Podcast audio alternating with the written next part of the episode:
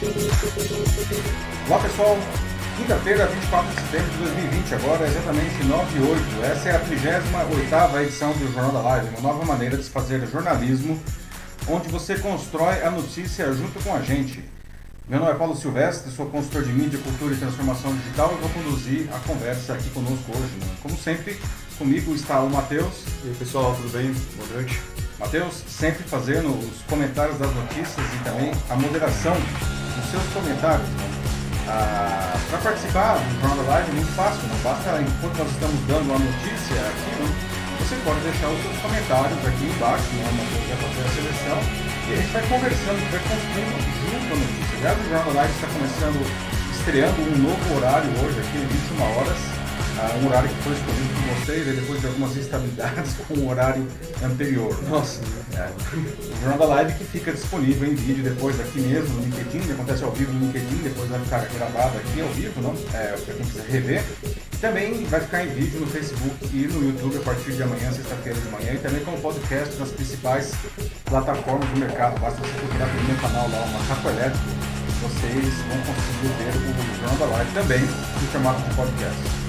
Muito bem, pessoal, esses são os assuntos que nós vamos debater hoje, 38 edição do Jornal Live. O Magazine Luiza abriu um processo seletivo ah, para seu mais recente programa de treinos com uma peculiaridade que está causando uma enorme polêmica, né, destinado apenas a candidatos negros. Mas afinal, por que, que isso gerou tanta gritaria? Né?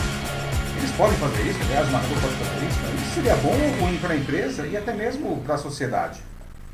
De que forma o discurso de Bolsonaro na ONU nesta terça-feira pode piorar ainda mais a situação internacional ah, do Brasil? Né? O que houve de errado em sua fala? Vocês ouviram, aliás, a fala do presidente? O que vocês acharam? O Congresso Nacional aprovou mudanças na legislação de trânsito, né? que elevam a quantidade de pontos ah, para perder a carteira de motorista para 40 pontos, entre outras coisas. Né? Isso é bom ou é ruim também para o Brasil, para a sociedade? Fábio Júlio Lancelotti, conhecido por ajudar populações carentes e moradores de rua, sofreu novos ataques ultimamente, que aliás é um óbvio costumeiro desse tipo de coisa, né? desse discurso de ódio. Mas por que, que as pessoas.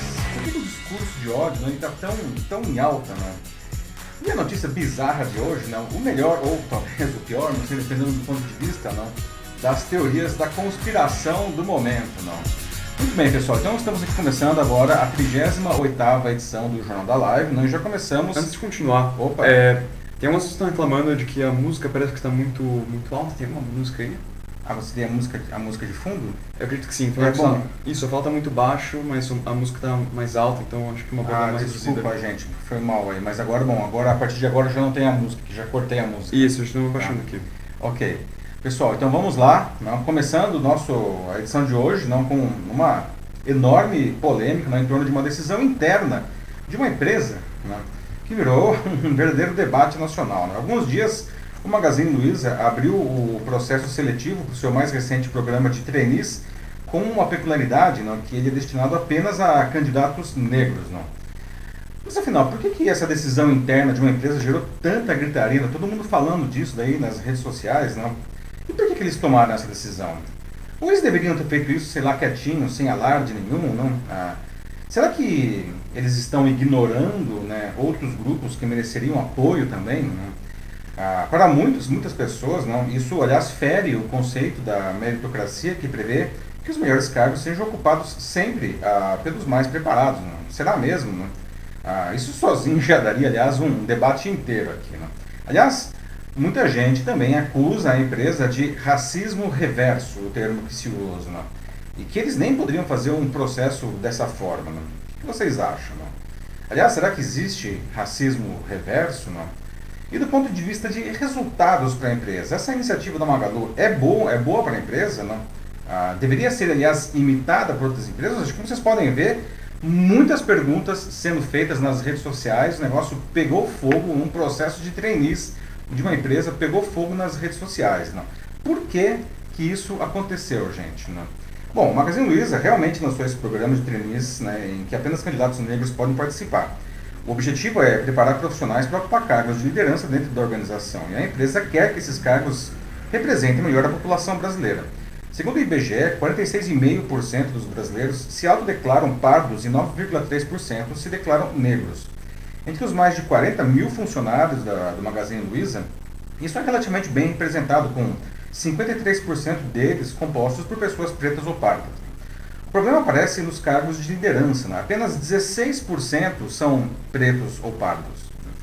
O segundo CEO da empresa, o Frederico Trajano, que vocês veem aí na foto, o Magalu, ele tenta aumentar essa diversidade nessa parte de, do quadro, dos quadros, não há, há bastante tempo, mas os métodos tradicionais de contratação não têm surtido efeito e a falta de, de diversidade permanece. Por exemplo, nos últimos anos, o programa de trainee do Magalu não formou apenas 10 negros das 250 lideranças que passaram pelo processo.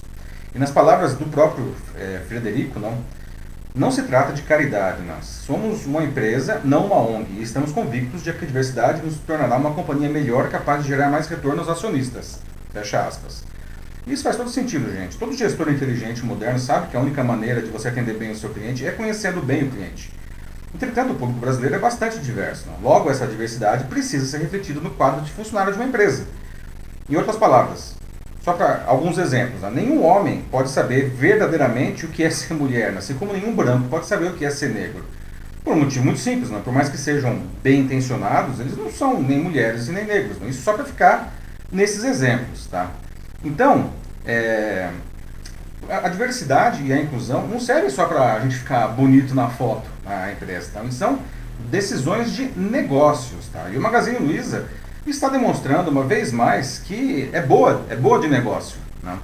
Ah, não é por acaso que a empresa se valorizou cerca de mil por cento em apenas quatro anos e cresceu 50% só agora no primeiro semestre, em plena pandemia do Covid-19. Né? Isso tornou um exemplo de operações de e-commerce e de omnichannel. No ano passado eles compraram a Netshoes e agora estão aí no páreo para ficar com os Correios, que devem ser privatizados, concorrendo com nada menos que as americanas Amazon, DHL e FedEx. Né? Ora, as bolas, não. É, a decisão do, do, programa de trainees é, apenas para candidatos negros parece ser, então, muito acertada, né? tanto do ponto de vista social quanto do ponto de vista de negócios. Não? Então, por que está causando tanta gritaria, afinal de contas? Porque isso resgata né, um, traço da sociedade brasileira que é, um, que é terrível, que é a ideia de integrantes das classes dominantes que querem manter seus privilégios históricos a todo custo. Não? E um dos resultados disso é a chamada meritocracia ou seja, as posições de liderança em todos os setores da sociedade devem ser ocupadas pelas pessoas mais preparadas. E, em tese, isso parece fazer sentido. Mas a meritocracia é uma falácia, né? porque ela assume que todo mundo começa a corrida em iguais condições. Né? Que todos tiveram a mesma educação, as mesmas condições de alimentação, de saúde, de moradia, de transporte, de segurança, famílias igualmente bem estruturadas, né? e por aí vai. Isso, evidentemente, não existe no Brasil, né, gente? Aliás, infelizmente, nós temos um dos países mais desiguais do mundo. Logo, é impossível pensar em meritocracia com pessoas que competem em condições absurdamente diferentes. Não? E essa diferença abissal de classes no Brasil é resultado de, de da nossa abolição da escravidão tardia, e para inglês ver. Né? De fato, a escravidão foi abolida por aqui em 1888 por pressão dos ingleses. Né? Mas isso contrariava os interesses das elites da época tanto que o Império caiu um ano depois. Né? E a população negra nunca foi devidamente é, incluída no, no, tecido social. Né? Daí também deriva o enorme racismo brasileiro que a gente vê todos os dias em todo lugar. Aliás, isso aparece em muitas críticas ao programa da, do Magalu. Né? As pessoas que se sentem prejudicadas por ele o acusam de racismo reverso. Né? Ora, isso é uma aberração ideológica, né? não existe racismo reverso. Pelo contrário, essa ação é uma reparação histórica contra uma enorme parcela da população que sempre foi e continua sendo vítima do racismo. Muitos críticos afirmam até mesmo que a iniciativa da empresa seria ilegal. E isso também não encontra respaldo na, na realidade. No primeiro artigo 5 da Constituição afirma o princípio da igualdade entre todos. Né? E depois, porque o Estatuto da Igualdade Racial prevê iniciativas públicas e privadas de ação afirmativa para que todos gozem dessa igualdade. E tem ainda né, os argumentos de que isso não resolve o problema, que só tapa o sol com a peneira. Ok, vamos lá. Posso até concordar que o ideal seria realmente corrigir todas aquelas diferenças gigantescas que eu acabei de dizer. Só que infelizmente a gente continua caminhando no sentido contrário disso. A começar pela nossa educação, que gera ruim para os mais pobres, está ficando cada vez pior. Né? Uhum. Então não dá para ficar esperando essa solução que, que mesmo que a gente começasse a fazer tudo certo hoje, a gente ia demorar uma, uma, uma geração para se concretizar. Né? A gente tem que fazer essas mudanças, claro, lógico. E até lá, não, a gente tem que promover a igualdade do jeito que a gente puder, ainda que de maneira limitada, como que a Magalu está fazendo agora. Aliás, Sim. Que bom que eles estão fazendo isso, porque isso já levantou esse debate aqui pra gente. Então vamos debater agora, né? O que vocês acham do programa da, da Magalu? É do Magalu, ele foi positivo ou foi negativo? Não? Ah, vocês acreditam que essa, essa decisão é, não representa nada? Ou talvez isso deveria ser copiado por outras empresas? Enfim, o que vocês acham? Não? Vamos lá. E aí, Matheus, como estão aí o debate? Bom, então, por enquanto, parece que a maioria aqui no chat é a favor do Magazine Luiza e da iniciativa deles, falando que foi uma boa ideia e de que, ó, já vários, vários comentários, assim, tipo, começa com o Joaquim Desdero Neto aqui dizendo de que se você quer ser bem sucedido, você precisa da dedicação total e buscar seu último limite e dar o melhor de si mesmo.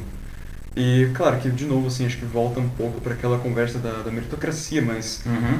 vendo aqui, na verdade, várias pessoas aqui concordando e de que, na verdade, né, é justamente essa ideia da meritocracia não é algo que, de fato, uh, existe, né? É algo muito falho, porque, como a gente está falando aqui, né, é, a meritocracia considera de que todo mundo comece no mesmo ponto.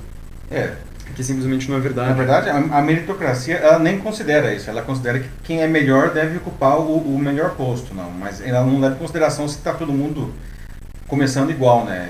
Seria correto se todo mundo começasse igual, mas aí é que está o problema, né? Por isso que ela vira uma falácia. E isso se aplica para o mundo inteiro. Claro que, assim, claro. em alguns lugares em escalas maiores e outros menores, como a André Oliveira coloca aqui, né? Que infelizmente aqui no Brasil e até no mundo temos pouquíssimas pessoas negras em cargos de liderança. Então, uh, mais uma vez aqui defendendo, dizendo que sim, é uma iniciativa positiva. É, pois é, não, é, isso não é realmente, essa falácia não existe só no Brasil, não, mas se você pega países que são socialmente muito mais desenvolvidos como o Brasil, como os países escandinavos, por exemplo, não, lá você até pode falar em meritocracia, não, porque todo mundo, absolutamente todo mundo né, é, da população tem acesso a, a, a, boas condições sociais, não, ninguém passa fome, todo mundo tem uma boa escola, todo mundo tem uma boa saúde, enfim. Aí, aí talvez, né, você poderia falar de meritocracia, como a Andréia muito bem colocou aí, né? Sim. Mas aí você tem também, ó, eu tenho aqui uma continuação do Joaquim, do comentário dele de antes, uhum. que ele fala, né, de que essa altura do campeonato, ele acredita que isso, na verdade, é mais uma jogada de marketing.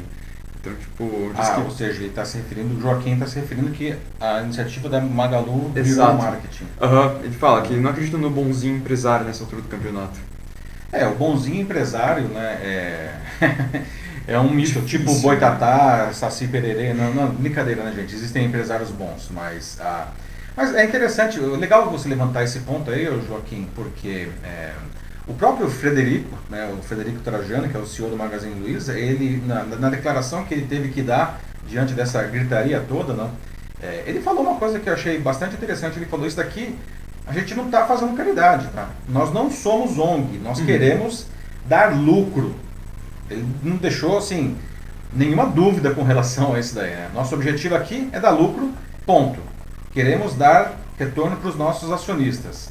E para isso, nós temos que ter mais diversidade dentro da, dos nossos quadros para que a gente atenda melhor a, a a, o, o, nosso público, porque o público ele é diverso, não? Sim. Então, é, agora sim, a questão da, da, da, da, publicidade é um ponto interessante, não?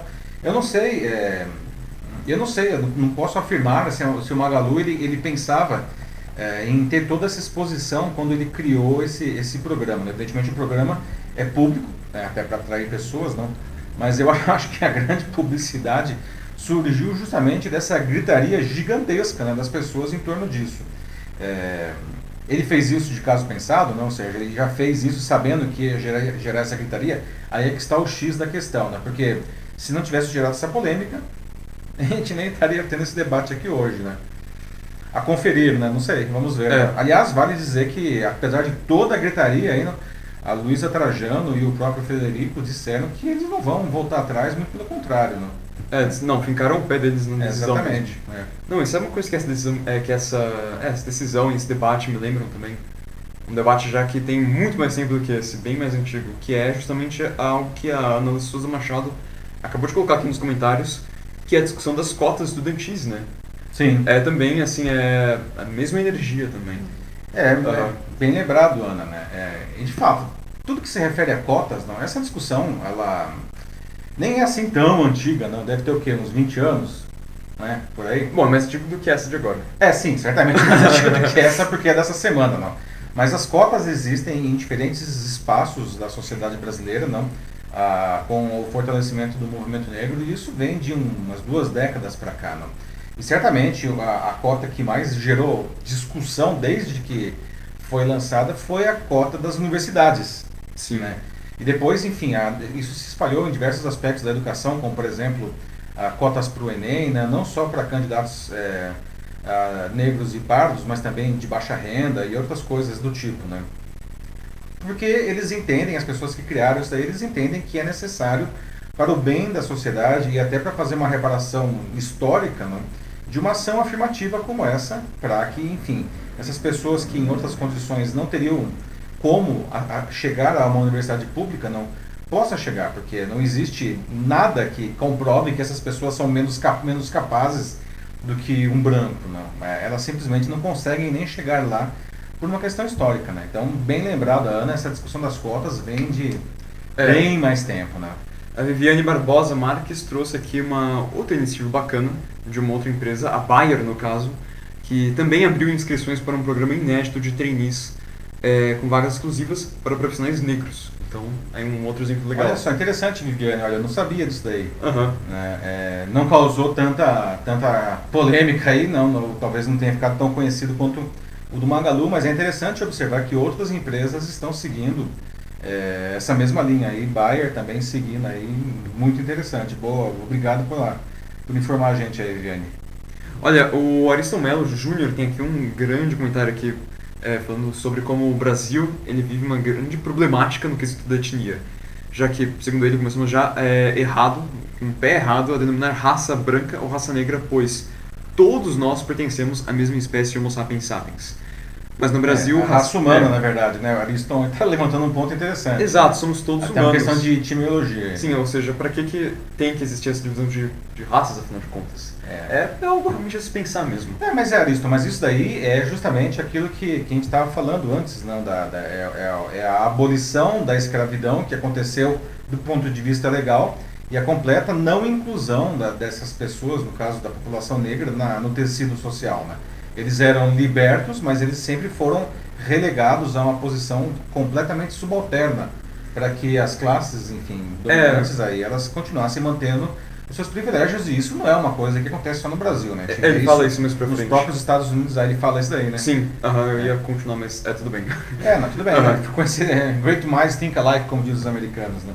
É, é, é, isso a gente vê, aliás, nos Estados Unidos muito fortemente, né? em outros países, né? tem até casos de racismo absolutamente institucionalizado, como foi o caso do apartheid né? na África do Sul, né? que era lei, não era um negócio né?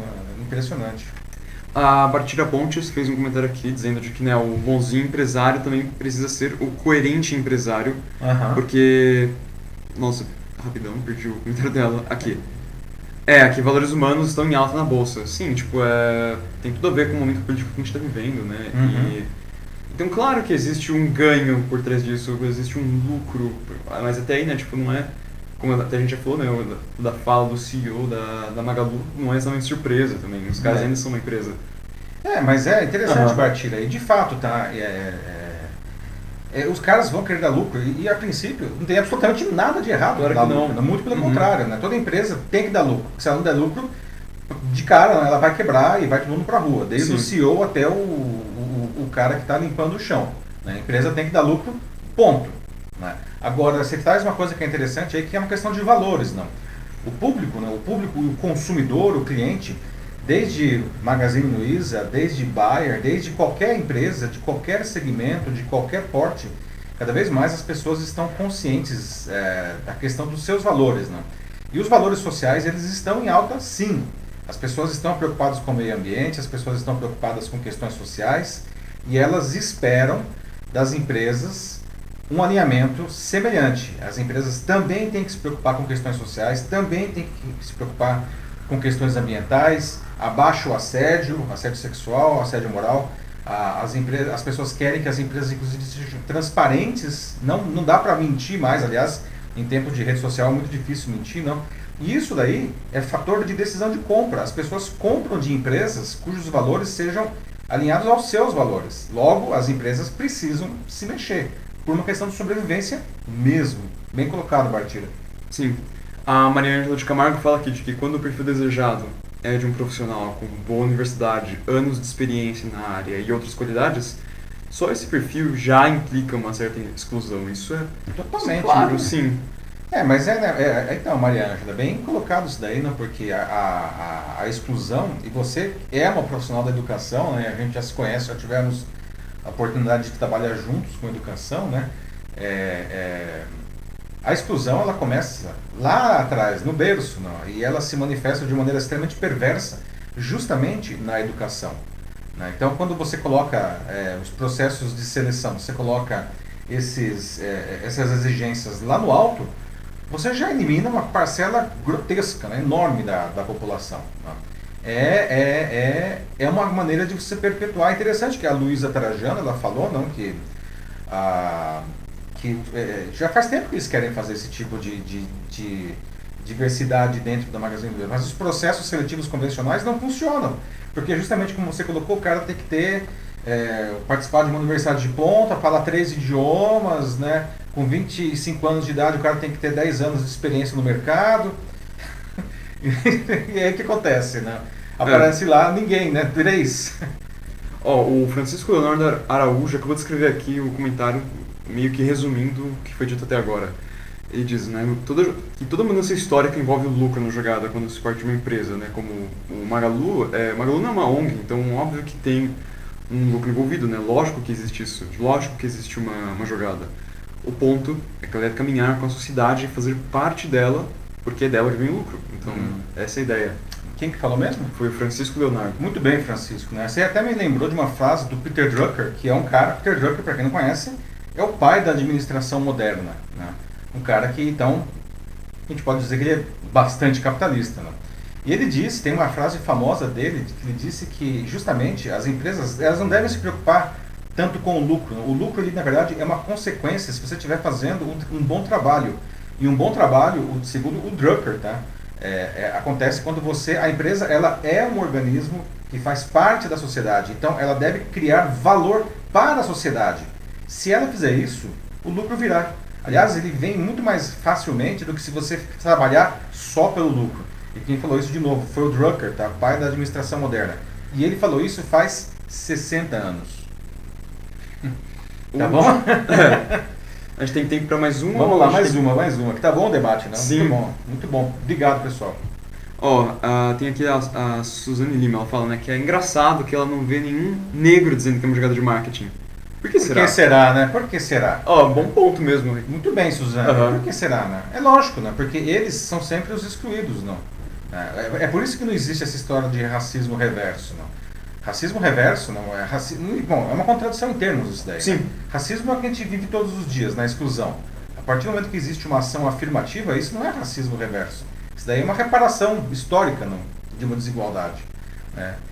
É muito bem colocado aí pela Suzane, né? muito bom. É claro, não é a solução definitiva, mas ah, considerando é, é interessante, né, Marco? Tudo assim, tipo, ok, né? A gente não é o que vai resolver tudo, assim, não é o que vai resolver os problemas do país, assim, com racismo e toda a desigualdade, mas considerando tudo que vem da nossa história, né? Assim, é. tipo, é, é um começo, assim, a mudança, ela não vai surgir sozinha, tipo, ah, vai, ela vai vir da bondade das pessoas, uma hora a gente vai chegar lá. Se, se a gente pensar nisso, a gente nunca vai chegar lá.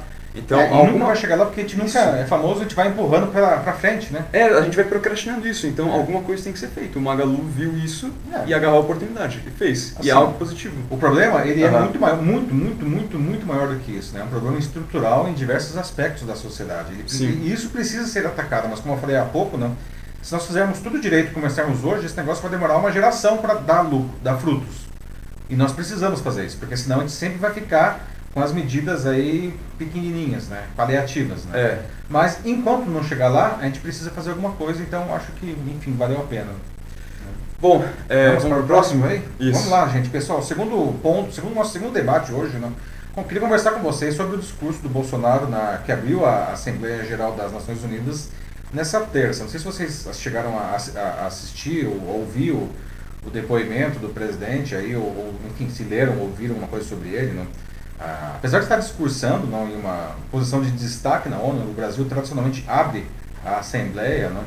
Ah, e a ONU está fazendo 75 anos, o Bolsonaro, enfim, falou ele não falou para o mundo, ele falou para a base eleitoral dele aqui dentro do Brasil, né? E, e aí, enfim, a reação dos outros países não foi de indignação, de, de incredulidade, não, que pode prejudicar ainda mais, a, o, enfim, aos auxílios que os outros países nos dão para questões ambientais, por exemplo, não, ou diminuição de investimentos estrangeiros, de empresas, não, ou, e até prejudicar o nosso comércio internacional. Infelizmente, são coisas que nós já estamos sentindo. Não. Ah, que vocês acharam aí da fala do Bolsonaro, para quem ouviu, não, ou vocês leram? Na sua opinião, ele deveria ter falado alguma coisa diferente, não? E vocês acham que isso pode prejudicar a imagem internacional a, a, do Brasil nesse, nesse momento? Né? Ah, bom, aí está vendo o Bolsonaro gravando, o depoimento dele foi gravado, né, porque, né, por causa da pandemia. Ah, infelizmente, o, o, presidente não surpreendeu ninguém, não, e reforçou sua postura de negação dos diferentes problemas graves aí que, que assolam o Brasil, como as assombrosas mortes pelo Covid-19, né, as queimadas sem precedentes e os ataques a liberdades e direitos. Né. E não assumiu nenhum dos problemas, né, não apontou nenhuma solução e ainda atacou os alvos de sempre. Né, sabendo da, da sua imagem como está né, internacionalmente, né, Bolsonaro resolveu né, apontar os dedos aí, né, não fez quase nenhuma menção aos quase 140 mil mortos pela Covid-19 no Brasil, mas não perdeu a chance de se isentar da, da culpa que ele carrega, né, jogando isso nas costas dos governadores e do judiciário, que já é um negócio complicado. Tem a hidroxicloroquina, no medicamento aí que ele ama, que não tem nenhum, nenhuma comprovação científica aí no combate ao Covid-19, não apareceu na, na fala. Né. E ele ainda se submeteu uma vez mais ao Trump né, ao dizer que a culpa de tudo isso é da China. Né, o inimigo em comum aí, né? Aliás, na política internacional deu tempo até para atacar o, o, ditador venezuelano, Nicolás Maduro, afirmando que o derramamento de óleo na costa brasileira no ano passado teria sido criminoso e que teria envolvimento do produto venezuelano. E, enfim, e não tem nenhuma, nenhuma confirmação nem disso daí, né? É. No, máximo a gente sabe que o óleo é venezuelano, mas nada que indique uma, que foi criminoso isso daí. Né? Bolsonaro gerou especial irritação dos estrangeiros não, ao dizer que está sendo alvo de uma das mais brutais campanhas de desinformação sobre a Amazônia e o Pantanal. Né? E os, mas seus argumentos, para variar, não se sustentam, né? porque até mesmo os órgãos governamentais aqui brasileiros, sérios e que mantêm ainda alguma autonomia, contradizem continuamente isso daí. Né? Como no caso das queimadas, justamente. Aliás, uma das mentiras mais vergonhosas, desculpa, mas é, foi uma vergonha, né? de tudo que ele falou foi culpar, né, dizendo que, que as queimadas gigantescas e sem precedentes, elas são resultado das queimadas de roça dos índios e dos caboclos da região. Aí não dá, né, gente? Desculpa. Gerou ainda ironias no fato do Bolsonaro simplesmente ter ignorado a questão dos direitos humanos, né, as denúncias sobre violações e os ataques contra jornalistas. Né? O presidente chegou até mesmo a ensaiar uma crítica à imprensa nessa hora aí. Né? Bom, com a fala, o Bolsonaro levantou a bola para o Trump cortar logo na sequência com o discurso dele, que foi o segundo. Né? Os dois presidentes, afinal, né, sabe, eles apresentam ideias muito parecidas. Né? E aí isso, isso apareceu com os ataques à China, né, até mesmo sobre uma tentativa de esvaziar a Organização Mundial da Saúde, que é um órgão ligado à ONU, né, e a própria ONU, que está fazendo 75 anos. Né. Só que tem uma coisa, né, é, se o Trump ele, é, perder agora a eleição em novembro, e tem uma grande chance de ele perder essa eleição em novembro, não, o Bolsonaro ele fica ainda mais isolado, não? Ah, porque o Trump ele é, é um é uma balista praticamente aí do, do, Bolsonaro, né? Apesar que não é o Trump é amigo só do Trump, né? Ah, mas enfim, é, hoje o Brasil virou um, infelizmente um par internacional, uma situação péssima, né? É, e e, e, e enfim, é, ainda tem aí algum apoio dos Estados Unidos. Se o Trump não ganhar a eleição em novembro, ele tem uma grande chance dele não ser reeleito, aí o Bolsonaro fica bem isolado nessa história, né? Isso pode ser bem ruim para o Brasil, né? Então, eu queria ouvir de vocês agora justamente abrir aí o debate para saber não, o que, que, vocês acham, o que, que vocês acharam do, do, da fala do Bolsonaro, não, o que ele deveria dizer e se isso de alguma maneira ameaça aí a, a enfim, a, a, o Brasil, né, pode piorar a situação do Brasil internacionalmente. Bom, começar aqui então pelo Edson Preto, que ele defende a fala do presidente, diz que achou ela excelente no caso. Uhum. É, ele continua aqui, se, se o chat deixar eu descer para eu ler o comentário dele. ah, então ele diz que, né, ah, mas o... Ele fala aqui sobre o vírus, o... Nossa, como, como carrega? Aqui, mas o vírus da, é, veio da China e ações no mínimo irresponsáveis da ditadura chinesa. O que está errado em falar que a praga veio da China? Essa é a pergunta dele. É, então, Edson, né, ninguém duvida que o vírus veio da China, né? É, a questão é a gente politizar esse negócio né, e, e, e usar a, a, questão de que o vírus realmente nasceu na China e a, e a China é realmente uma, enfim, um, governo aí que está continuamente atacando direitos humanos, todo mundo sabe disso e ninguém diz o contrário, tá? Mas a questão é simplesmente dar de ombros para os problemas internos, como tem feito o Brasil e os Estados Unidos né, com relação ao combate à pandemia, e ficar dizendo, ah, mas a culpa é dos chineses. Não. Sim, o vírus veio da China mesmo, tá? mas é, a partir desse, desse fato inequívoco, não, o que, que nós vamos fazer sobre isso daí? Não? Bom, agora aqui é, sobre os outros comentários, é meio que uma coletânea que a pessoa está fazendo sobre alguns momentos que não gostaram do, da, da apresentação, né, da, da fala do, do presidente, como o Guilherme Lemes, que fala da declaração dele sobre as queimadas, que foi triste, para dizer o mínimo. A Tatiane também fala, Tatiane Velame, como foi vergonhoso. A Isabel Cristina também criticou um pouco mais em cima, dizendo como foi algo triste de se ver. Uh, ah, e aqui o Guilherme Lemos fala de novo que ele acredita que ele precisa confiar mais nos anúncios e, e as dificuldades do momento. É. Ah, obrigado aí pelos comentários, os diversos comentários aí, Tatiane, o Guilherme e a Isabel, não? É, que você mencionou aí, né? É, a, de fato, a questão ambiental é hoje o calcanhar de Aquiles do Brasil, acho que até mais do que o própria, a própria pandemia de Covid-19, né? apesar dos números horrorosos que a gente infelizmente ostenta aqui. Ah, porque o fato é que, bom, contra fatos não há argumentos, né? É, os números, né, os satélites do próprio INPE né, indicam, né, e, e, apesar do Bolsonaro dizer que isso é mentira, que não é verdade, que a culpa é do clima seco, e agora a novidade realmente, aí foi realmente o que causou mais estranhamento, eu acho, né, nesse discurso dele, que foi culpar os índios e os caboclos queimando as suas roças, é. né, como responsável por, essa, por esses incêndios florestais. Não, aí, putz, aí desculpa, né, forçou demais a amizade. Né. E os governos uh, internacionais, eles estão atentos a isso daí. Né? A Amazônia, sim, a Amazônia é brasileira, aliás, vale é, colocar isso daí, que foi uma coisa que o Bolsonaro disse, ninguém vai questionar que a Amazônia é brasileira, tá? Mas é, ninguém questiona também a importância da Amazônia para o ecossistema global. Né? A gente está vendo aí a, a, até desequilíbrios no clima de outras regiões do Brasil e do mundo por conta das queimadas. Né? Ah, e, e, essas queimadas, né? enfim, elas são criminosas, não? a gente sabe disso daí, né? a gente sabe exatamente de onde que vem isso daí, não. De novo, próprios, os próprios órgãos do governo e entidades uh, externas, não estão continuamente afirmando isso daí. E os governos internacionais não aceitam. Não aceitam, não. E eles estão pressionando. O próprio acordo do Mercosul é, com a União Europeia está, é, que demorou 20 anos para ser costurado, não? Está é, sob risco agora, não? Vários países europeus que precisam ratificar o acordo já estão dizendo que, que não vão assinar, né? E a, o mais recente é a França, né? Então, essa questão ambiental aí é, é o grande calcanhar de Aquiles do Brasil hoje no mundo. A Natasha Costa fala de que, também na opinião dela, o presidente falou várias verdades que colocou a boca no trombone e isso atrapalha muitos, porque, como ela coloca aqui também, muitos lá fora estão querendo roubar o Brasil. É, de novo, né, a questão de que a Amazônia é um patrimônio brasileiro é um fato, tá? E ela tem riquezas aqui enormes, fato também. Assim como é um fato que empresas internacionais historicamente, ah, vem para a Amazônia né, a, atrás da sua biodiversidade, inclusive a indústria é, farmacêutica, né, buscar novas drogas, enfim. Ah, isso também, de novo, não se discute, tá? A, a Natasha coloca isso daí, hum, isso é verdade mesmo, tá? Temos que proteger isso daí. O que não quer dizer que... É, é interessante isso, né? Temos que proteger a Amazônia... É, da, da, da enfim, da, dessa, dessa fome internacional, mas nós temos que proteger a Amazônia da fome nacional também, né? Esse, enfim, o avanço predatório aí do agronegócio, não? e, e de garimpos ilegais. Né? Acho que essa aqui é a questão, mas é interessante o ponto que você traz na taxa corretamente. Tá? É, não, não dá para liberar geral.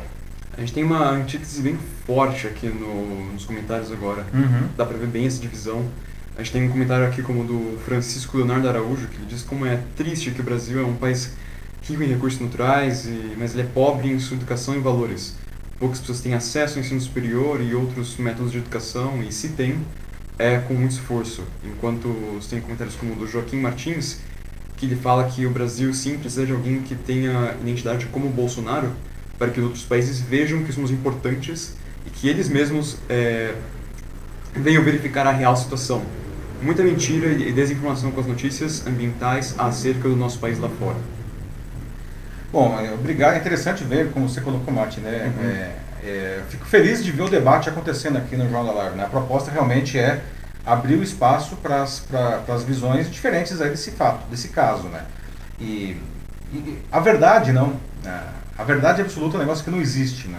É por isso que justamente o que a gente precisa, se, não, não, é, independentemente do que nós acreditemos, do lado e que nós é, estejamos, não, o que a gente precisa justamente é ouvir o máximo possível de opiniões divergentes, não?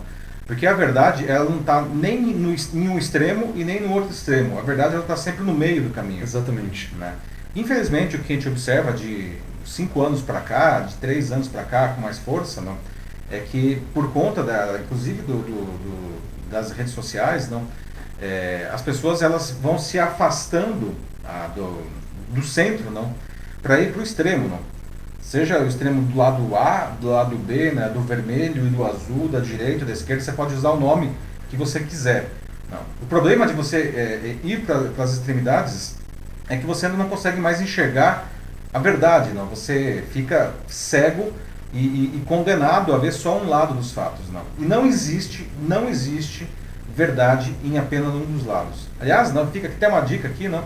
Uhum. Falei disso até no vídeo de segunda-feira da Pílula de Cultura Digital. Não assista o documentário da Netflix, O Dilema das Redes. Não. Lá, é, isso demonstra muito claramente, não, como até para é, as empresas venderem coisas para a gente, não como que é, é, as redes sociais nos jogam para os extremos, né? Muito bom. Sim. Bom, eu vou aproveitar também que você estuda o Dilema das Redes e vou também falar um pouco aqui sobre isso, mas Sim. acho que a ideia principal, que é o que a gente tem que pensar justamente é para encontrar a verdade, ainda mais em um momento como esse que a gente está vivendo, é pensar, né? Porque todo mundo está em bolhas, não importa o quão bem posicionado ou estudado assim você seja, todos Não nós vivemos em bolhas. Isso, isso é verdade. Eu tô em uma, você, pai, tá em uma, todo mundo que tá Todo assistindo mundo aqui tá está em uma. assistindo Sim, E é natural isso daí, né? é natural, assim, você anda... Ninguém é ruim por isso. Claro que não, assim, você tem os seus gostos, todo, cada um tem seus gostos e isso te deixa mais próximo de, de certos grupos e até aí tudo bem. Mas o que a gente tem que pensar agora é que as coisas que aparecem sempre nos nossos feeds, nas redes sociais, são somente as coisas que a gente gosta, as coisas que a gente curte e pessoas que concordam com a gente. Então, pra quando você vê alguma coisa, qualquer coisa que seja na sua linha do tempo ou que seus amigos talvez falem ou outros conhecidos, a gente sempre tem que pensar, bom, ok, eu concordo, mas será que é isso mesmo? Será, será que essa é de fato a verdade? Assim, para que a gente saia dessa bolha justamente. pra Será que, a eu gente... preciso compartilhar isso? É, assim, para que a gente Né? saia disso, a gente tem que primeiro olhar para nós mesmos e questionar se aquilo que a gente acredita, né, pode estar errado. Porque, acredite se quiser, não importa qual lado você escolha, tem vezes que você está errado, tem vezes que eu estou É, errado, tem vezes que né? todos nós estamos errados, a gente tem que olhar para outro lado, sempre. A gente tem que buscar isso, a gente tem que acreditar e querer mudar. É. Só assim começa.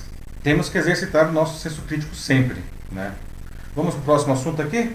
Agora, Vamos lá. 9h47, bom, pessoal, no nosso próximo debate, né, vamos conversar algo ah, sobre o projeto de lei que foi aprovado no Congresso Nacional agora esses dias e que faz alterações na legislação de trânsito. tá? A principal delas é que o limite de pontos de multas, né, para que os motoristas tenham o direito de dirigir suspenso, passa de 20 para 40 pontos. Né? O que vocês acham disso? Né? Para que serve, aliás, essa história de pontos na carteira que tem aí de um- uns anos para cá? Não? É, vocês acham que o limite de pontos deveria mesmo ser dobrado, como vai, vai acontecer agora, ou deveria como está? Ou, aliás, talvez, talvez nem, deveria, nem devesse existir esse limite de pontos aí, não? Voltando a ser como antigamente, em que o excesso de multas não causava a suspensão do direito de dirigir? Não? O que vocês acham disso daí? Não? O projeto ele permite acumular mais pontos antes de o infrator ter a carteira de motorista e o direito de dirigir suspensos pelo Detran. Até agora esse limite é de 20 pontos. Não? Passará a ser de 40 pontos dependendo do tipo de multa que ele receber. Não? O projeto também amplia o prazo máximo de validade da, da CNH, né, carteira, a Carteira Nacional de Habilitação, de 5 para até 10 anos. O projeto teve sua votação concluída nesta terça-feira pela Câmara, né, agora só falta a sanção do Bolsonaro para ele se tornar lei.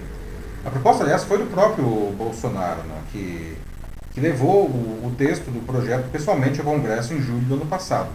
A intenção dele era atender a um pedido dos caminhoneiros, né, que é uma categoria que apoiou bastante ele na, nas eleições de 2018.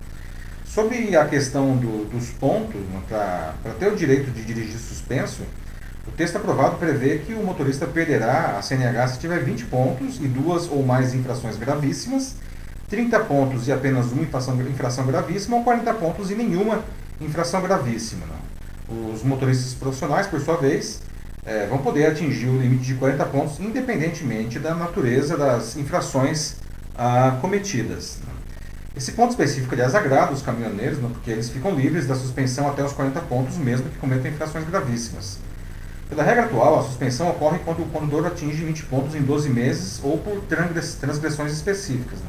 Sobre o prazo de renovação da CNH, agora os motoristas profissionais ficarão enquadrados na regra geral comum a todos os motoristas. Né. Com essa regra, a CNH tem validade de 10 anos para quem tem até 49 anos de idade, 5 para quem tem 50, entre 50 e 69 e 3 anos para quem tem mais de 70 anos. Novamente, uma coisa que agrada aos caminhoneiros. Uma coisa que existia no projeto original do Bolsonaro e que não passou pelo Congresso, né, ele queria eliminar a multa para quem transportasse crianças fora das cadeirinhas especiais de crianças. Né, e a ideia provocou reações contrárias né, de especialistas e até dos parlamentares. Né, então, essa, a multa para quem não usar a cadeirinha foi mantida. A, a, obrigatoriedade do uso da cadeirinha, aliás, é, aumentou. Né? Hoje uhum. ela vai só até 7 anos de idade, agora passou a 10 anos ou 1,45m de altura. Né? Foi aprovada também a obrigatoriedade de manter os faróis acesos durante o dia em túneis, sob chuva, neblina, serração e à noite. Né? Uma das principais mudanças propostas pelos senadores e mantido no texto da Câmara, não foi aprovado pela Câmara, foi a previsão para que em casos de lesão corporal e homicídio causados por motoristas embriagados, mesmo que evidentemente sem intenção, a pena de reclusão não pode ser substituída por outra mais branda. Né? E tudo isso vai começar a valer 180 dias depois de, de, de do projeto ser sancionado pelo, pelo Bolsonaro. Né?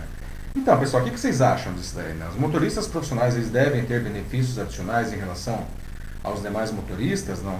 E o limite de pontos ter dobrado de 20 para 40, que que, como que vocês veem isso daí, não? Ou, uhum. ou, deveria ficar tudo como está, ou nem deveria existir essa história de pontos e suspender carteira, não? Ah, e até essa história da cadeirinha das crianças, não? Você acha que é, isso deveria ser abolido porque é uma liberdade dos pais escolherem se a criança vai na cadeirinha, não vai na cadeirinha, vai no banco da frente, enfim? Como que vocês enxergam tudo isso daí? Bom, vamos lá? Vamos lá. Então, começando com o Edson Preto também, ele diz que a respeito dos pontos, ele discorda. Ele acha que os pontos que ele mesmo recebeu ao longo da vida dele como motorista ajudaram ele a dirigir com mais cuidado. Então, ele vai contra isso. É, é interessante o Edson colocar, né, que é, até foi uma pergunta que colocamos no começo, se os pontos deveriam, para que, que servem os pontos, né? E os pontos, eles, devem, eles têm uma função educativa, né? Porque pessoas tomavam multas e multas e multas e multas, elas iam pagando as multas, o que é ruim, né? Que está pagando multa. Mas enfim, elas continuavam dirigindo e cometendo mais infrações. Né? Os pontos agora, na verdade, o que eles fazem é que eles é, é, têm esse aspecto educativo, como o próprio Edson colocou aí muito corretamente. Sim. Agora o Fábio Fagundes também fala de um outro ponto que merece uma atenção maior, eu também acredito. Que ele fala a respeito da, das indústria, da indústria da multa, né? Que hoje, uhum. assim, é uma das que uma dos maiores pontos de arrecadação em todos os estados, né? Estados então, e municípios, né? Exato. Exatamente. Primeiro, ele defende de que antes de qualquer coisa tem que ser feita uma maior fiscalização dos próprios órgãos moderadores. É o Fábio que falou? Fábio Fagundes, isso. Fábio, excelente ponto, né? A indústria da multa é um um câncer aí do Brasil, né? A gente sabe que isso existe mesmo, não a a gente sabe que é, é, a gente tem aí fiscais de trânsito com cotas de multa, né? Onde já se viu ter cota para dar multa, né?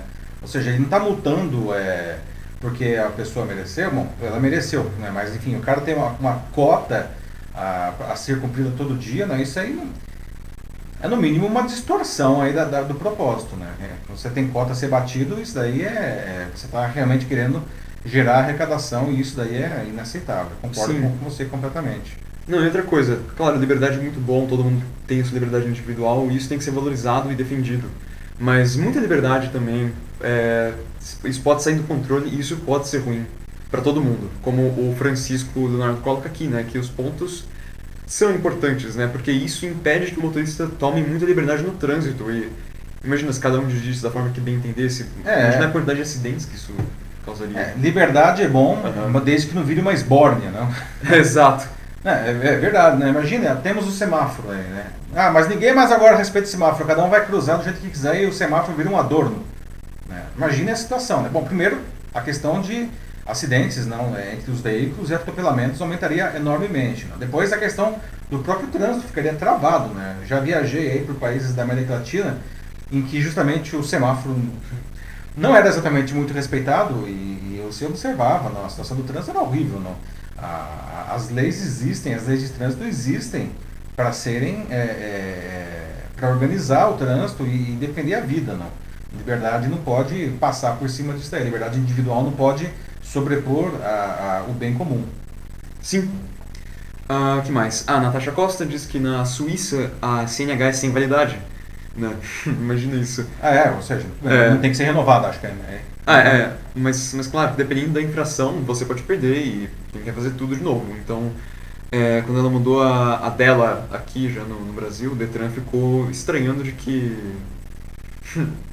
Enfim, né, de como lá era assim, sabe? Tipo, é completamente diferente. É, mas são culturas diferentes, né? A Natasha traz um ponto interessante, não? É um país, a Suíça é um país bastante diferente, não? Ah, com regras, enfim. E o cidadão suíço, me corrija até se eu estiver errado aí, Natasha, mas o cidadão suíço ele é mais alinhado com a seguir as regras do que o brasileiro, né? Então realmente é, é, é uma mudança cultural e o documento não tem validade lá, né? Aqui até existe um motivo de da CNH ter validade, aí agora vai ser de 10 anos, né? que é para forçar o sujeito a refazer o exame médico. Né? É, talvez se não precisar, se, se, as pessoas fizessem naturalmente esse exame, não, ou, ou existisse uma outra regra, não, não precisasse refazer o documento. Né? Mas é um mecanismo para verificar se o sujeito não ficou cego, não, ou quase, e continua dirigindo sem óculos, por exemplo. É, ó, o Júlio Torres coloca, né, que se as rodovias, estradas, ruas estiverem em perfeito estado de conservação, fiscalização e segurança, concordo que punir os motoristas profissionais como existe hoje em 20 pontos. É. Uhum. É, é, é, um ponto, é, a gente sabe aí, né, a situação da, das rodovias é terrível, né? E, e os caminhoneiros são os que mais sofrem com isso daí, né? Porque, bom, porque eles estão o tempo inteiro na estrada, né? Ah, e é cruel, assim, a situação de, desses motoristas profissionais, né? Mas eu questiono se ainda assim, não, é, se eles deveriam ter esse benefício, por exemplo, de somar 40 pontos mesmo que eles in, in, é, é, é, incorram em infrações gravíssimas, não? Infrações gravíssimas não estão associadas às condições da estrada, né? Infrações gravíssimas estão associadas a um descumprimento flagrante aí do, do da, da, das leis de trânsito pelo motorista, né? É. E aí é uma questão que eu, a, a se pensar, né? Tem até aqui um comentário sobre as cadeirinhas, né? A Solange Vilela fala né, de que concorda, ela concorda com os pontos como punição, mas diz também que educar a criança desde pequena é, é mais importante. Então, também pensando nisso. Assim, né? As cadeirinhas também têm um fator educativo aí, né? E é inegável que a cadeirinha protege a criança, né, gente? Assim como o cinto de segurança protege o adulto, não? A quantidade de, de mortes, quando, vale lembrar né, que há, há bastante tempo, né, uns 30 anos, não era obrigado a andar de cinto de segurança no Brasil, né? Quem se lembra disso daí, né? E quando foi obrigado, as pessoas começaram a andar de cinto, a quantidade de mortes em acidentes despencou, não? O problema é que o cinto de segurança ele não protege a criança, por, até por uma questão do tamanho, né? Ele, Sim pode até enforcar a criança porque ele fica muito alto. Né? A cadeirinha é a solução para resolver esse problema. Né? É. Uh, bom, vamos para o próximo, próximo assunto então? Vamos lá. Vamos lá, pessoal. Nosso quarto debate hoje, o discurso de ódio não para de crescer e o Brasil se destaca nesse triste comportamento ao lado dos Estados Unidos. Né? A gente tem visto aí o noticiário, inclusive internacional. Né? E como tem acontecido, a coisa ela nasce, ela começa na, nas redes sociais, não, e aí se espalha para, digamos assim, para o mundo presencial. Né? Alguns dias o Teve até um caso aí do padre Júlio Lancelotti, né, que, ah, que é conhecido por ajudar populações carentes e moradores de rua, sofreu novos ataques de novo, né? aliás, porque ele já é alvo costumeiro disso daí. Né? Ah, os ataques a minorias e às populações miseráveis vêm crescendo também, né, em diferentes formas. Né? E eu queria perguntar para vocês, né, por que, que, afinal de contas, isso acontece? Né? Por que, que existe esse discurso de ódio? Né?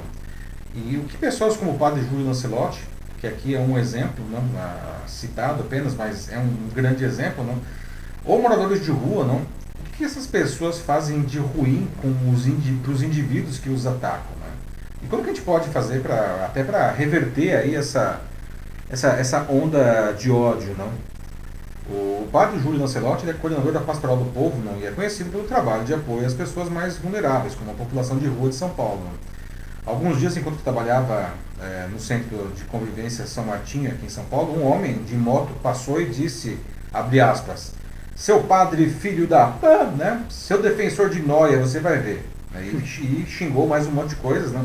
E ainda falou, vou, tinha lá uns catadores lá juntos, e ele falou, eu vou voltar aqui e vou queimar vocês. Né? Infelizmente, até agora o cara não voltou e não fez nada disso. Né?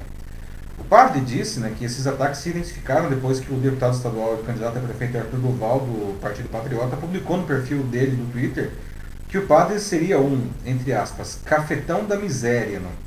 Ele teria inclusive um dossiê contra o, o padre. Né? E o, o religioso ele disse que ele não se preocupa tanto com o candidato, mas, mas ele se preocupa com as pessoas que são influenciadas por ele. Né? Porque o ódio, o ódio ele, ele gera mais ódio, não, né? terreno fértil, não? cresce rapidamente, aliás, dá muitos dividendos políticos. Não? O, o Júlio Lancelotti já recebeu diversas ameaças por escrito, né, verbais. Né? Até a Comissão Interamericana de Direitos Humanos chegou a sugerir que ele andasse com escolta, né, que ele recusou. Mas afinal, né, o que ele fez para receber tanto ódio? Não? Será que é porque é um alvo fácil, né, idoso, enfim, está muito exposto na mídia? Né? Será que é, né, é ajudar pessoas que uma parte nada desprezível da população brasileira é, considera indesejáveis é isso daí, não?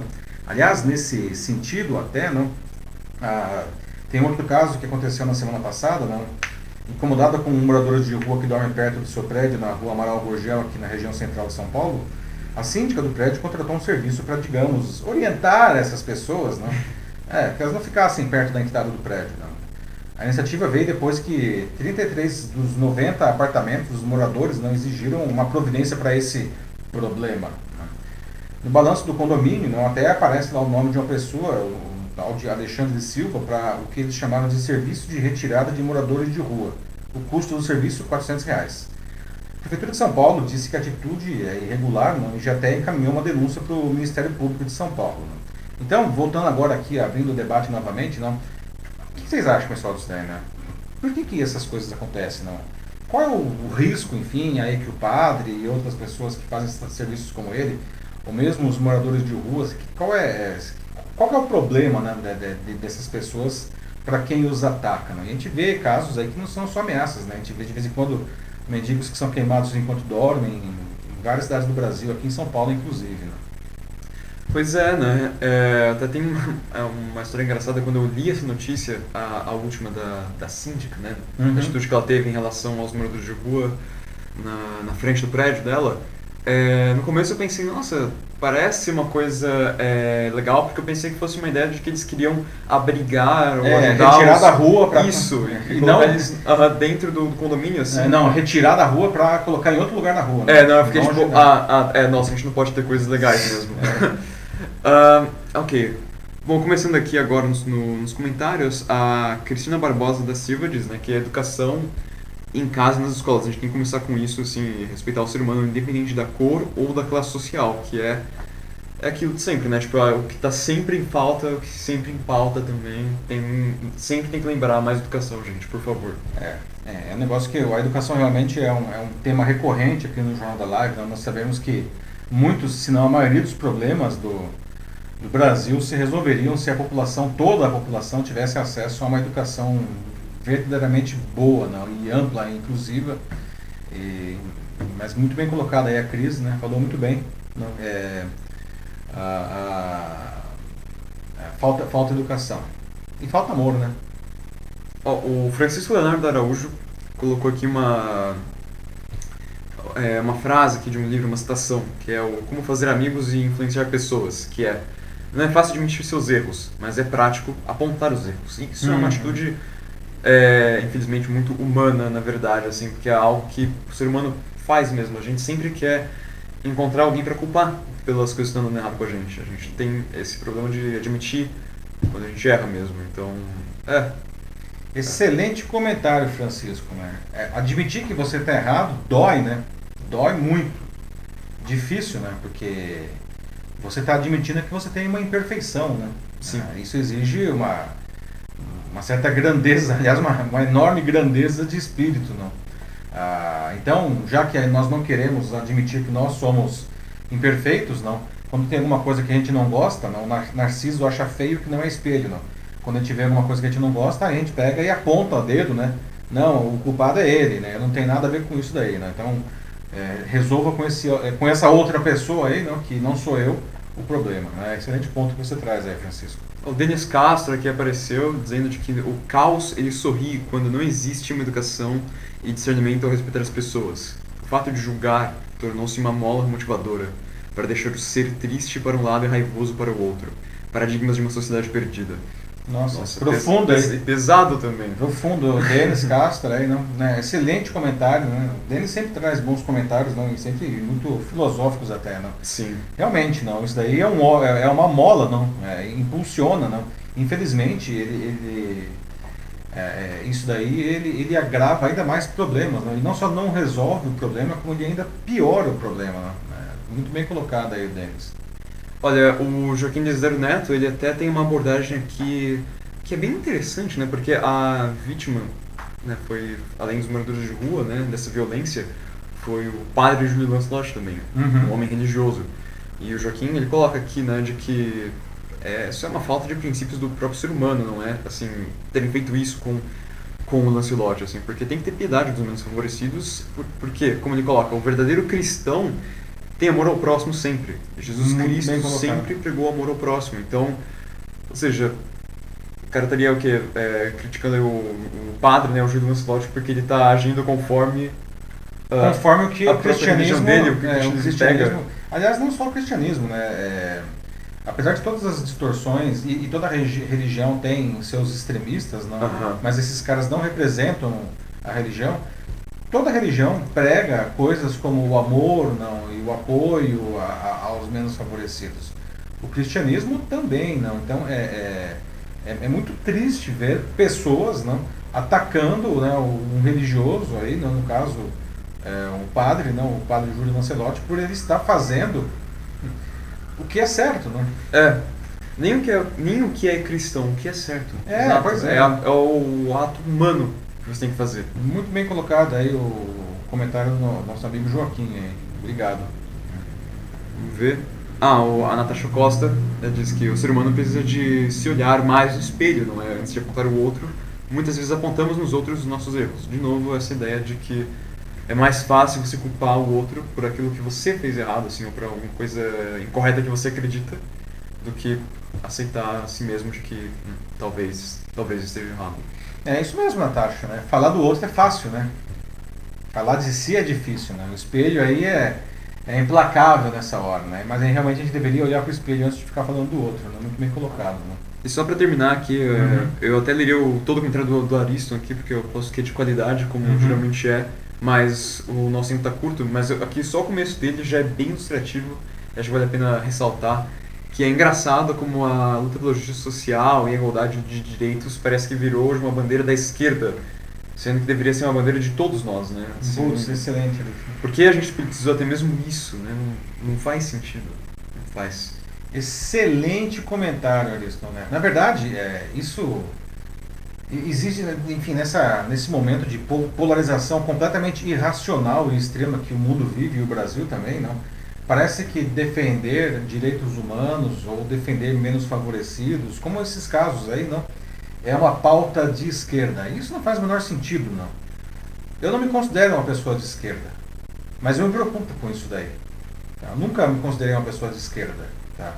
Mas eu me preocupo porque eu sou, antes de ser de direita, de esquerda, de centro, de cima, de baixo, para frente, para trás, eu sou um ser humano. Uhum. E eu acho que você pode ser um cara de direita, você pode ser um cara de esquerda, né? você pode ser liberal, você pode ser, enfim, qualquer que seja a sua religião, você pode ser ateu, enfim. Essa questão não é relevante. Não? Nós temos que lembrar que, antes de mais nada, nós fazemos parte da, da raça humana. Não? É, e a gente precisa é, a, seguir junto nessa história. Não? O ser humano, aliás, ele só conseguiu chegar nessa situação de domínio do, do mundo não? Quando ele, é, nos momentos de união para buscar um bem, um bem melhor. Né?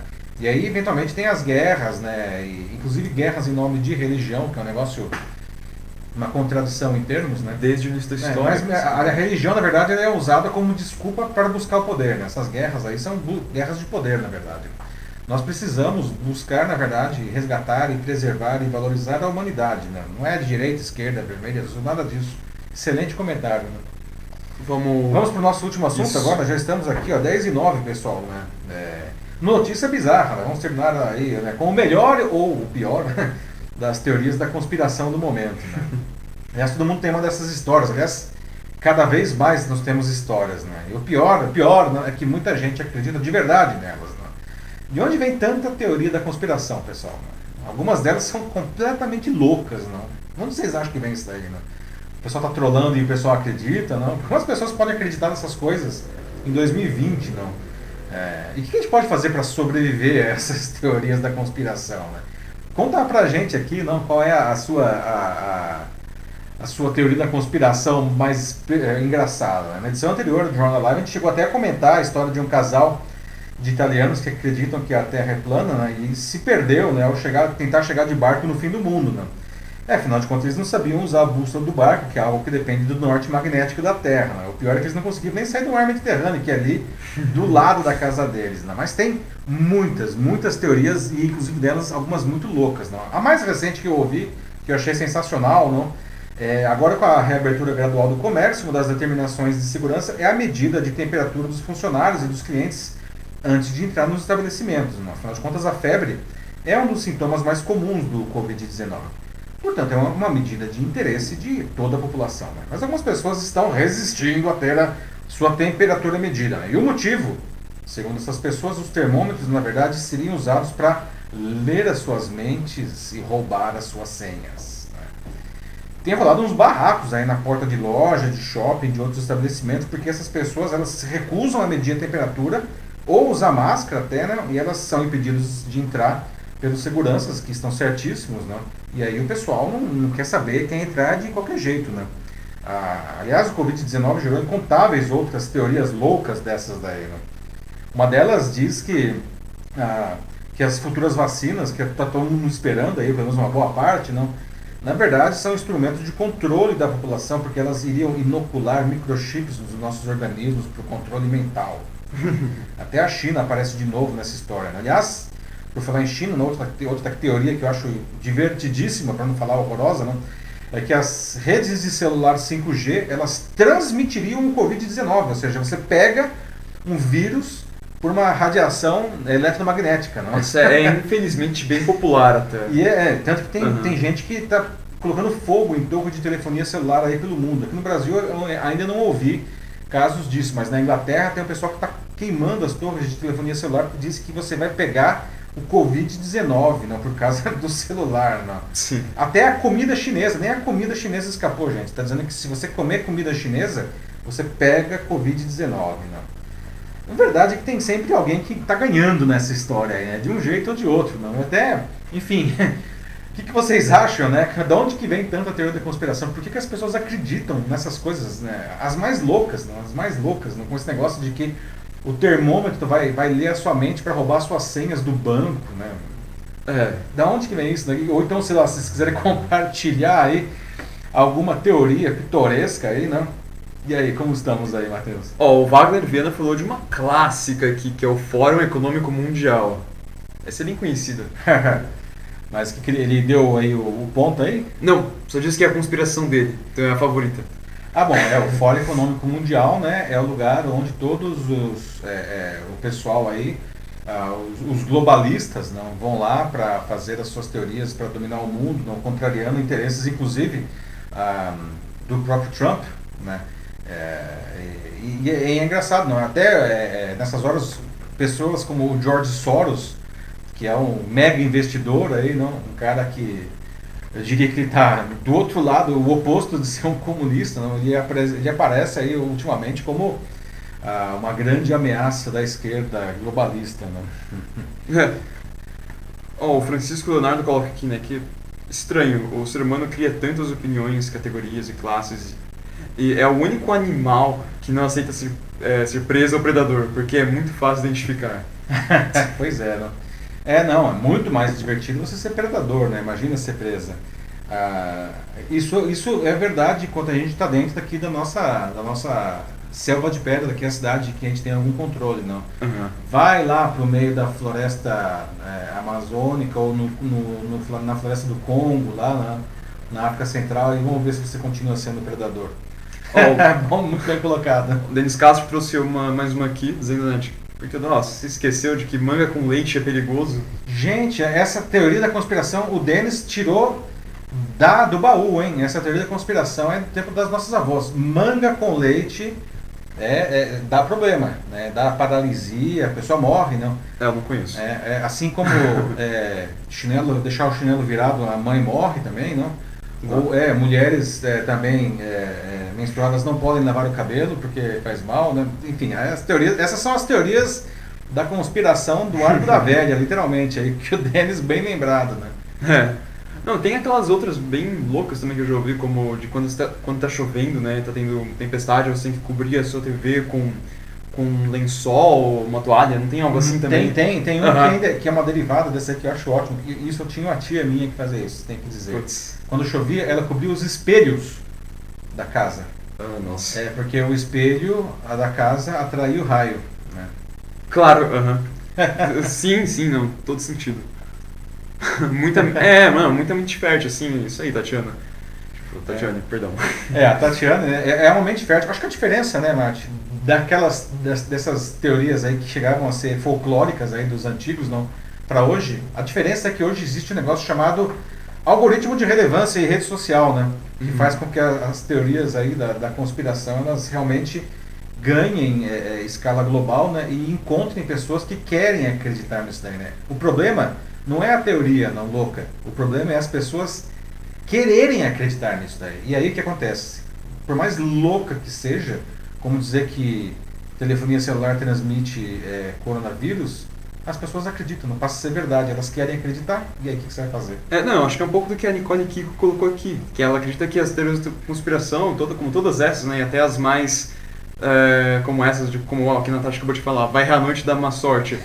Acho que isso pode ser explicado, como a Nicole fala, pelas pós-verdades mesmo, que é bem isso do algoritmo também. É. O negócio deixa de ser um boato, assim, de cidade pequena, e passa a ser algo que atinge global, né? a escala global. É, muito bem colocado, Nicole. Né? Pós-verdade, como nós até falamos na edição anterior, a pós-verdade foi a palavra da, do, do ano, né, escolhida pelo dicionário de Oxford em 2000 e 16, né, que eles sempre escolhem uma palavra, né, que eles acham que é a palavra do ano, e a pós-verdade, não, foi a palavra do dicionário de Oxford de 2016. Ou seja, a realidade não interessa mais, o que interessa é a versão que você constrói em cima dela.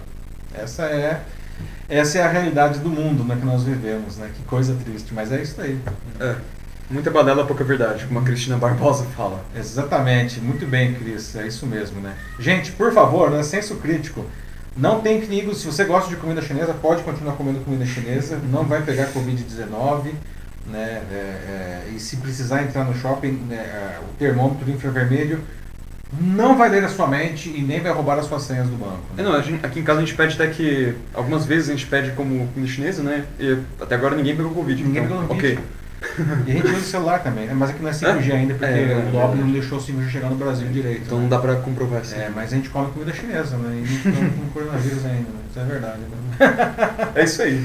Bom, vamos encerrar aí. Pessoal, olha, 10, agora é 10 e 17, né? Nos estendemos um pouco, mas o debate estava ótimo. Quero agradecer novamente a participação de todos não? É, nessa estreia num novo horário, não? 21 horas, estreamos até com um pouquinho de atraso, peço desculpas aí. Uhum. É, excelente debate. Semana que vem estamos novamente aqui, a quinta-feira, a partir das 21 horas. Vocês já podem deixar as sugestões de assuntos aqui mesmo nos comentários desse post. Tá? Ah, agradeço a todos vocês, né? agradeço ao Matheus também. Né? Imagina, é sempre um prazer estar aqui com vocês. E lembre-se que os comentários que eu não pude ler também, que hoje vieram vários mesmo, uh, a gente responde depois, a gente Isso, dá o nosso gente, melhor. eu vou ler depois Isso. aí todos eles, né? Aproveita que eu leio e tento responder, inclusive todos, às vezes fica difícil, porque chegam a ser centenas, mas todos eles são lidos. Então, se você inclusive estiver vendo esse vídeo depois, você pode deixar seu comentário aí que ele também vai ser lido. Então, muito obrigado aí. Excelente sexta-feira amanhã e bom fim de semana para vocês. Até quinta que vem, às 21 horas, na 39 edição do Jornal da Live. Tchau, tchau. Tchau, gente. Boa noite, se cuidem e até a próxima.